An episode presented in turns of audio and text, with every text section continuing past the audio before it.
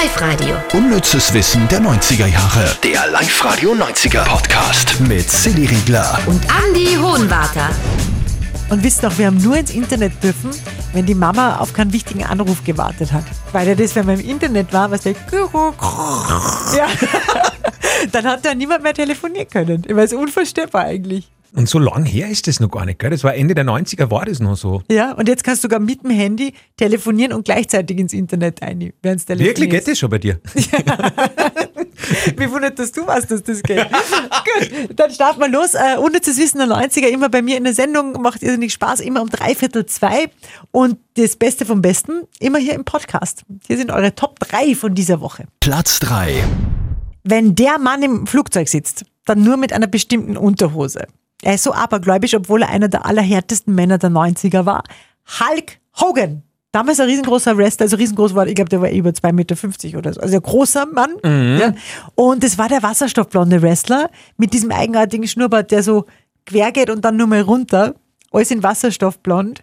Aber sympathischer Kerl. Gäh, ja, der macht da voll viel Charity und so Sachen. Okay, mhm. Na, das habe ich nicht gewusst. Ja. Und der war damals riesengroß in den 90er, der hat in Filmen mitgespielt und so weiter. Und der hat eben immer eine bestimmte Unterhose angehabt beim Fliegen, Andi. Nämlich eine rote. Da war er super abergläubisch, wie du schon gesagt hast. Also kein Flugzeugflug mhm.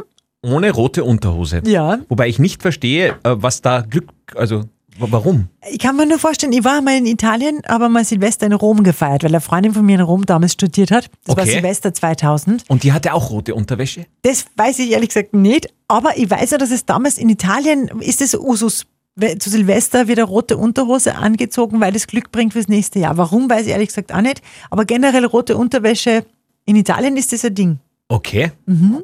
Ja, eigentlich wirklich spannend, gell? Gerade bei Hulk Hogan hätte es auch eine grüne Unterhose sein können, weil den Namen Hulk hat er ja vom Hulk Hulk. Ah, mhm. ah, okay. Mhm. Oh, wieder unnützes ah, Wissen. Platz 2. Ohne die Beatles hätte es dieses Roxette-Album nicht gegeben. Hörst du das? Kannst du, was denn? So ein Scharren. Das ist nur, das ist nur Bernadette, die saugt draußen gerade. So. Dieses Scharren. Ach so. Irritiert es dich leicht? Ich mir nur gedacht, ob das ähm, hört man auf der Aufnahme. Ich weiß nicht. Aber jetzt ist es aus, oder? Ich glaube, sie ist fertig. Ah nein, sie schaut weiter.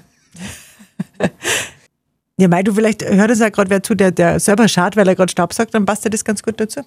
Das erinnert mich daran, dass in meiner Wohnung schon lange nicht mehr geschaut hat wegen dem Staubsauger. Gut, äh, ähm, ohne die Beatles hätte es dieses Roxette-Album nicht gegeben. Per Gessle, die männliche Hälfte von Roxette, ihr wisst schon, hat äh, 1991 noch ganz dringend nach einem Namen für dieses ganz große Album gesucht. Ist ihm nichts eingefallen und dann hat er gelesen, eine Zeitschrift durchgeblättert und hat ein Interview mit Paul McCartney gefunden und der hat da in diesem Interview gesagt, dass das Songschreiben damals mit John Lennon wie ein Joyride war, also so eine Spritztour und das hat ihm so gefallen und äh, schon war der Albumtitel fertig. Und das finde ich sympathisch, weil der auch einfach geklaut hat. Also das finde ich, dass Künstler auch einfach nicht immer alles so eingegeben bekommen, sondern dass die auch einmal schauen, was die anderen machen. Das war zum Beispiel auch so beim Lied Joyride, die erste Titelzeile, die könnt ihr euch erinnern. Hello, you fool, I love you. Ja.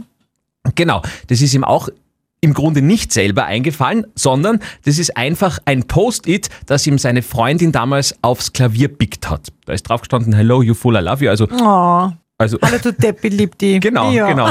Und da hat er sich gedacht, das ist die schönste Zeile, die man haben kann für den neuen Refrain und das war so, ja. Meist ist herzig. Wann hast du das letzte Mal so eine Nachricht gekriegt? Oder was ist da oben gestanden? Fragst du mir das im Ernst? Natürlich nie. Hast du jemals ein Post-it mit einer Liebeserklärung gehabt? Mhm. Hab ich schon mal gehabt, ja. Es ist jetzt auch schon wieder Anfangszeiten, da ist dann nur so Post-it auf dem Badezimmerspiegel ist gestanden, ich liebe dein Lächeln. Echt? Mhm. Und das war sicher für dich? Ja. ja. Jetzt stelle ich nur so Post-its mit äh, Katzenfutter aus und so. Ah. ja, Zeiten ändern sich. So, Platz Eins. Und das war richtig cool diese Woche.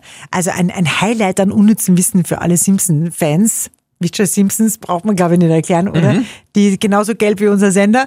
Und es hatte ja einen Grund, warum die Simpsons genauso heißen, wie sie heißen, Andi. Das ist so lässig. Also, es gibt den Schöpfer der Serie, Matt Groening, der ist auch jetzt mal, also sein Name im Vorspann eingeblendet. Und jetzt kommt's. Sein Vater heißt Homer, Seine Mutter heißt Marge. Er hat zwei Schwestern, eine Lisa, eine Maggie. Und äh, nur sich selber hat er rausgenommen, äh, weil eigentlich der Bart demnach dann ja Matt heißen müsste, aber das Ja. wollte er nicht. Deswegen hat er einfach Bart genommen. Aber ansonsten ist es die Abbildung seiner eigenen Familie. Die möchte ich mal sehen. Matt, Matt, du googelst da. Familie. Ach, so schaut der aus. Okay. Lisa Gröning, das ist eine Krankenschwester, glaube ich. Ah ja. Homer Gröning, das ist ein Schwarz-Weiß-Foto von ihm. Ah ja. Warte, das ist, ja fast, ist das nicht schon fast investigativer Journalismus? Ich weiß ja nicht, was das ist, aber ich glaube, dass es das ist, ja. Wahnsinn. Ja, und wir äh, recherchieren natürlich weiter, damit ihr auch nächste Woche wieder wunderbar unterhalten seid bei der neuen Folge von Da, da, da, da. Live-Radio. Unnützes Wissen der 90er Jahre. Der Live-Radio 90er Podcast mit Silly Riegler. Und Andy Hohenwarter.